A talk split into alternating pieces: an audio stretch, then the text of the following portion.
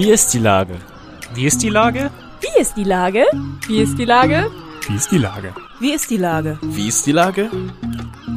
Der fast tägliche Podcast mit Lars Meyer. Wie ist die Lage? Unser fast täglicher Podcast als Kooperation mit der Mopo und der Gute-Leute-Fabrik spürt seit über einem Jahr tagesaktuellen Fragen nach.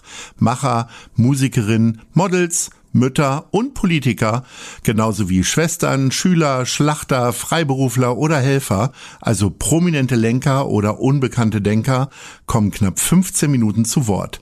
Die Auswahl ist rein subjektiv, aber immer spannend und überraschend. Mein Name ist Lars Meyer und ich rufe fast täglich gute Leute an. Und jetzt kommt erstmal gute Werbung. Bis gleich. Acht Bühnen, eine ungewöhnliche Show. Ein Ziel. Hamburgs Kulturhelfen. Einer kommt, alle machen mit 2021. Mit großartigen Soloauftritten von Ina Müller, Tim Melzer, Jane Mädel und vielen mehr. Im Stream ab dem 12. Mai. Alle Infos und Spenden unter www.einerkommt.de. Ach ja, und ich bin auch dabei. Heute befrage ich den Vizepräsidenten der Universität Hamburg, Professor Dr. Jan Louis. Ahoi, Dr. Louis. Guten Tag, Herr Mayer. Lieber Herr Louis, Sie sind Vizepräsident der Universität Hamburg und 2005 waren Sie Gründungsmitglied der Akademie der Wissenschaften in Hamburg. Sie befassen sich mit supersymmetrischen Quantenfeldtheorien, Supergravitation und dessen Geometrie und mit Stringtheorie, insbesondere die effektive Wirkung nach Kompaktifizierung der Extradimensionen des Niedrigenergiesektors der Stringtheorie und kosmologische Vorhersagen der Stringtheorie. Sind Sie dieser Tage froh, nicht Virologe geworden zu sein? Das haben Sie jetzt sehr schön aufgesagt. Ich vermute, Sie haben es abgelesen, Herr Mann. Ich habe es tatsächlich abgelesen. Ich gebe es zu und ähm, als eine bei einer der wenigen Fälle habe ich tatsächlich mal recherchiert, was Sie denn so treiben. Äh, genau. Und äh, insofern habe ich zunächst wirklich erstmal getrieben, ob Sie vielleicht jetzt gerade tauschen wollen mit Virologen. Also ist im Augenblick eine spannende Zeit, äh, ganz sicher, und es ist auch die Notwendigkeit ja wissenschaftlichen Input zu geben in die ganze Situation. Aber ähm, ich bin ja ein Theoretiker, ich bin theoretischer Physiker und ähm, es liegt auch ein bisschen, das heißt, wir arbeiten nicht im Labor. Ich bin so nicht ganz geschickt mit meinen Händen. Manche, bei manchen meiner Kollegen. Ja, das haben wir gemein. Das wird aber das, die einzige Gemeinsamkeit von uns beiden sein, fürchte ich. Ja. bei manchen meiner Kollegen habe ich Laborverbot. Da darf ich nicht rein, weil, ich die, weil die Gefahr, dass ich was kaputt mache, zu groß ist. Mhm. Aber ähm, das, deswegen wollen wir mal sagen, könnte ich gar nicht tauschen mit den Kollegen, weil ich einfach wirklich im Labor, glaube ich, nicht brauchbar bin.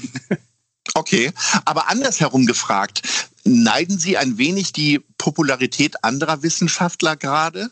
Weil äh, da gibt es ja auch Klimaforscher, äh, die gerade sehr populär sind, äh, Philosophen, die alle im Fernsehen sitzen und so weiter. Also, Sie bleiben ja noch recht unentdeckt, ne? Nein, ich, ich beneide die überhaupt nicht. Ich bewundere sie und, und unterstütze sie auch, wo ich kann, weil ich glaube, das, ist ein, das sind ganz wichtige Themen, die, ähm, die, die, die, die wir über die Wissenschaft auch beleuchten müssen. Und äh, ich, ich, ich denke immer, in, in, gerade in Deutschland auch, es ist vielleicht jetzt ein kleiner Wandel, aber äh, ist, die, ist die ist, ist, die, ist die Wissenschaft nicht präsent genug in der, in der Gesellschaft. Wenn wir von Kultur oder kulturellen Errungenschaften leben, de, äh, reden, dann denken wir immer Goethe, Schiller und Kant und dann hört es auf. Und in anderen Ländern, in anderen europäischen Ländern kommen dann ganz, wie ganz natürlich die großen Naturwissenschaftlerinnen oder die großen Mathematiker dazu. Und das, finde ich, fehlt in Deutschland so ein bisschen. Und deswegen bin ich eigentlich stolz, dass jetzt auch so über die Wissenschaft hinaus auch eine Diskussion äh, in Gang ist.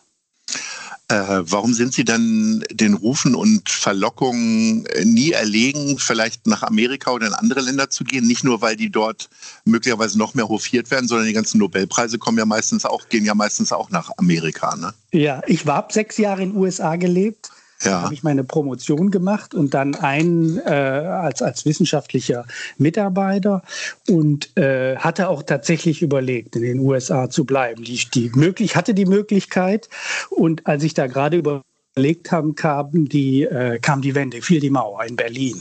Und da habe ich gedacht, das ist zum ersten Mal, dass irgendwas von historischer Dimension in deinem eigenen Land passiert und du bist äh, viele, viele tausend äh, äh Meilen weiter westlich und kriegst es nur aus der Entfernung mit. Und letztendlich hat, glaube ich, das dann den Ausschlag gegeben, dass ich wieder zurückgegangen bin. Einfach weil das so spannend war, diese Entwicklung in den, in den 90er Jahren ähm, in Europa. Und das habe ich auch nie bereut. Was macht denn den Wissenschaftsstandort Hamburg so attraktiv für Sie?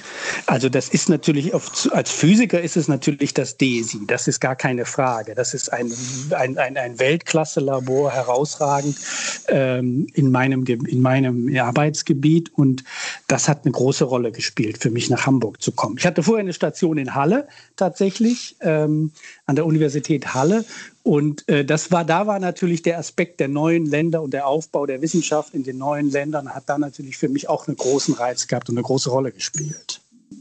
Wie lebenswert ist Hamburg denn für Sie? Kriegen Sie das überhaupt mit? Man vermutet Sie ja tatsächlich die ganze Zeit da in den Desi-Tunneln mit, mit einer, wahrscheinlich ja nicht mit einer Handstoppuhr, sondern mit anderen Gerätschaften. Ist für mich die schönste deutsche Stadt tatsächlich. Und das sage ich jetzt nicht, weil ich hier versuche, Fishing for Compliments. Ich, ja. Es ist für mich wirklich die, die, die, die, die, die, die, die, die internationalste, die multinationalste deutsche Stadt. Ähm, und, und das finde ich, also das macht, ich lebe einfach wahnsinnig gerne hier. Aber Sie haben sich das ja selber auch alles ein bisschen schöner gebaut. Ich habe ja gesagt, äh, Sie sind die große Ausnahme, dass ich tatsächlich mal vorher ein bisschen geluschert habe, was Sie so gemacht haben. Äh, Sie haben 2005 die Akademie der Wissenschaften gegründet. Ah, warum hat es die nicht, also die hat es doch schon zu Einsteinzeiten eigentlich gegeben in anderen Städten. Warum hier in Hamburg nicht? Und ähm, ist es tatsächlich so, dass Sie sich quasi Ihr eigenes Forscherwohnzimmer selber gestaltet haben? Nein, ich war nur Gründungsmitglied, aber die Idee ja. kam tatsächlich von anderen Kolleginnen und Kollegen, in mhm. Hamburg eine, eine Akademie zu, äh, zu, zu äh, einzurichten. Aber da war ich nicht beteiligt äh, direkt mit. Mhm. Mhm. Und ähm, aber ich sag mal, was kann ich habe ja gesagt, dass andere äh, Gebiete gerade sehr sehr populär sind und im Fernsehen besprochen werden. Was kann denn äh, die Stringtheorie oder die Extradimensionen des Niedrigenergiesektors äh, tatsächlich noch populärer machen? Also wir haben tatsächlich ja ein Format entwickelt, äh, ich weiß nicht, ob Sie das kennen, Wissen vom Fass heißt das. Und dann gibt es eine, einen zweiten Teil dazu, Wissen macht Schule. Also da ich sehr gerne in der Gastronomie äh, unterwegs bin, äh, bin ich ein großer Fan tatsächlich von Wissen vom Fass. Ich habe mal eine Veranstaltung bei meinem Freund Uwe Christiansen miterlebt, die Bar Christiansen, yeah. äh, mhm. und äh, finde das wirklich sehr, sehr großartig tatsächlich. Erzählen Sie mal kurz für die wenigen Hörer, die jetzt noch zuhören, weil wir ja wirklich so in totale Theorien abdriften, was Wissen vom Fass ist. In das freut Sätzen. mich zu hören. Jetzt frage ja. ich mich, warum Sie nur einmal dabei waren. Äh, ehrlicherweise, ich weiß es nicht. Äh, aber ich verspreche, ich bin danach wieder dabei, wenn wir alle wieder in eine Kneipe gehen können, weil dann können wir auch wieder forschen. Genau. Sozusagen. Das ist also es ist eine Idee, die ich tatsächlich aus Israel mitgebracht habe vom Weizmann-Institut und die wir hier durchführen zusammen mit dem DESI. Und zwar gehen wir einmal im Jahr an einem Abend ähm, in der Regel ungefähr 50 Kolleginnen und Kollegen, also Wissenschaftlerinnen und Wissenschaftler, gehen in zeitgleich, immer um 20 Uhr, in Bars, Cafés, Kneipen, wie man es nennen will, und sprechen ähm, etwa eine halbe Stunde über unsere aktuelle Forschung. Und das geht über alle Felder hinweg. Es ist jetzt nicht auf die Physik äh, konzentriert, sondern geht tatsächlich über alle Wissenschaftsfelder äh, hinweg. Und ist aber Forschung, die tatsächlich in Hamburg stattfindet. Also es muss einen lokalen Bezug haben. Und, äh, und dann ist es sehr interaktiv, keine Folien, kein gar nichts. Es ist also wirklich aus, dem, ähm, äh, aus dem Stegreif. Und es ist, die Kraft der Worte zählen da, das finde ich super. genau. Ich finde ja ganz häufig lenken ja Bilder bei so äh, Präsentationen und Pitches irgendwie total ab von dem eigentlichen, nämlich das, was passiert oder passieren soll. Ne? Ja, und der kleine, der kleine Bruder oder die kleine Schwester ist jetzt Wissen macht, Schule, wo wir mit dem also ohne Schnaps das in die Schulen gehen. Nicht in den Kneipen, mhm. sondern in die mhm. Schulen. Mhm. Und, ähm, und auch eben Schülerinnen und Schüler versuchen, für Wissenschaft zu begeistern. Und das hat bisher auch eine enorme Resonanz. Glauben Sie denn, dass die ganzen äh, Entwicklungen, die da draußen stattfinden, also äh, tatsächlich Wissenschaften insgesamt populärer machen und Sie möglicherweise demnächst auch viel mehr Studentinnen und Studenten bekommen in diesen Fächern? Ich hoffe, das wäre schön. Was fehlt denn dem Wissenschaftsstandort Hamburg? Sie haben ja schon sehr geschwärmt. Was würden Sie sich denn wünschen? Ich bin zwar nicht der Weihnachtsmann, aber vielleicht hört er ja zu. das ist jetzt eine schwierige Frage. Ich meine, im Augenblick sind wir in, in, einer, in einer schwierigen Situation. Ich glaube, das ganze Land durch die Corona-Krise und durch einfach, dass im Augenblick die Finanzmöglichkeiten dadurch eben eingeschränkt sind. Aber das ist, glaube ich, nur ein momentanes Tief. Das wird ganz sicherlich wieder hochgehen und äh, da bin ich eigentlich zuversichtlich, dass das wieder auf ein normales äh, Niveau wieder zurückkommen wird. Ganz sicher. Im Gegenteil, ich glaube eigentlich, äh, so eine Krise ist, ist, ist schlimm, wenn man drin ist, aber am Ende kommt man immer gestärkt heraus, ist jedenfalls meine Erfahrung. Äh, derzeit wird ja auch immer wieder über Diskussionskultur äh, diskutiert und gesprochen, äh, vor allen Dingen unter den Wissenschaftlern. Also da gibt es ja irgendwie, mittlerweile haben sich ja auch äh, in den sozialen Medien verschiedene Teams gebildet. Die einen glauben eher Lauterbach, die anderen Herrn Streeck, die anderen Herrn Drosten. Ähm, geht das in den Quantenfeldtheorien auch so hoch her? Und dann aber wahrscheinlich eher in Fachzeitschriften, ne?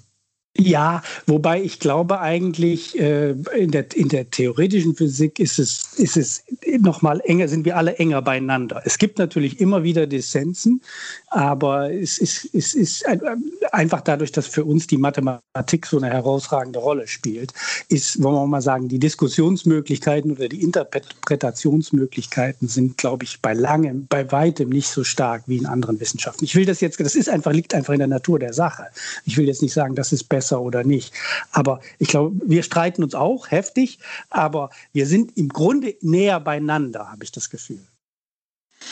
Haben Sie denn irgendwelche Einschränkungen durch die äh, Corona-Krise? Ähm, ich sage mal, Homeoffice äh, ist ja ein Begriff, den, der Ihnen unbekannt sein dürfte, weil Sie können ja im Zweifelsfall äh, Ihre, Sie haben ja gesagt, Sie sind ja eher Theoretiker, aber ähm, geht man da, da geht man doch eher regelmäßig dann doch in die Bibliothek oder bleiben Sie zu Hause sitzen mit so einem dicken Schinken auf dem Sofa?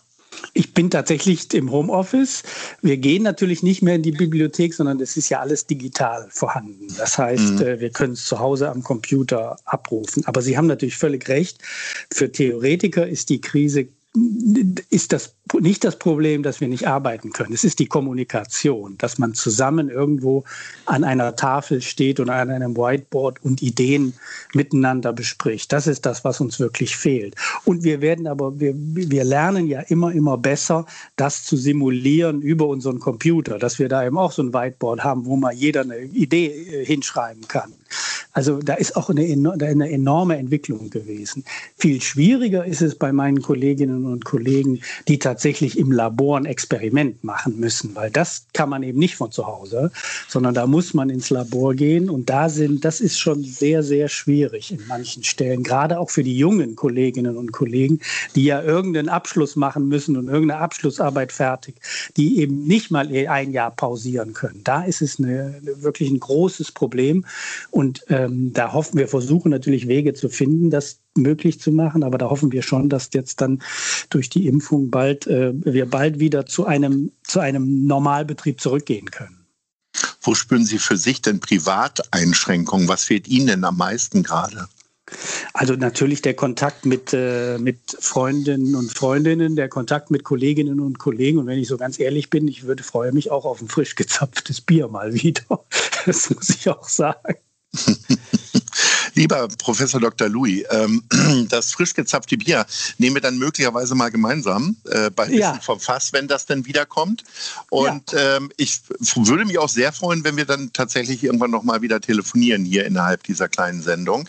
Es hat mir große Freude bereitet und ich hoffe unseren Hörerinnen und Hörern auch und wünsche Ihnen äh, eine schöne Woche. Ahoi. Gerne. Her herzlichen Dank, Herr Mayer. Bis Tschüss. Dann. Tschüss. Eine Produktion der Gute-Leute-Fabrik in Kooperation mit 917 XFM und der Hamburger Morgenpost.